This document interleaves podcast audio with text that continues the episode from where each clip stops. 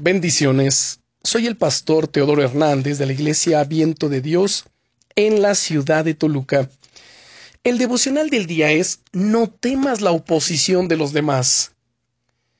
Si alguna vez has experimentado oposición o rechazo por parte de los demás al querer hacer lo correcto, no estás solo, no estás sola. Cuando queremos bendecir a otras personas y extender el reino de los cielos, suele siempre levantarse oposición contra nosotros, ya sea de una manera o de otra. Esto es lo que experimentó Esteban también. Como hemos visto a lo largo de esta semana, Esteban estaba lleno de fe, de gracia, del Espíritu Santo, de sabiduría, y hacía prodigios y milagros. Estaba en una situación perfecta para impactar el mundo de su época y para extender el reino de los cielos. El enemigo, el diablo lo sabía, y es por eso que la oposición de las tinieblas no se hizo esperar.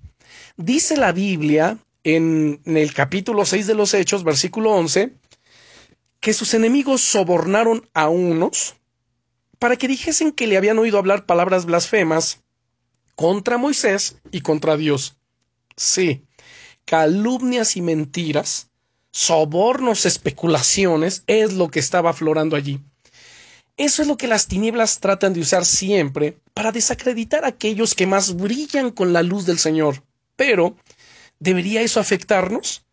Escucha lo que dice el Señor Jesucristo en el Evangelio de Mateo capítulo 5 y versículo 11. Bienaventurados sois cuando por mi causa os vituperen y os persigan y digan toda clase de mal contra vosotros mintiendo. ¿Cómo puede ser que seamos bendecidos cuando nos acusan de tales mentiras?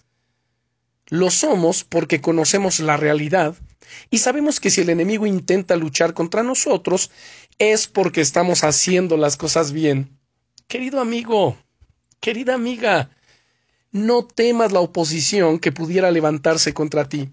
El Señor Jesucristo vive en ti y Él ya ha vencido en estos momentos descansa totalmente en el Señor y busca brillar y bendecir aún más a todo el mundo, empezando por los que quieren venir contra ti. Ese amor y esa paz en medio de la tormenta son de los testimonios más grandes que podemos dar acerca del amor de Dios. Eres una luz en este mundo, brilla con la luz de Jesús en tu vida. Y recuerda, estás en mi corazón y en mis oraciones. Bendiciones.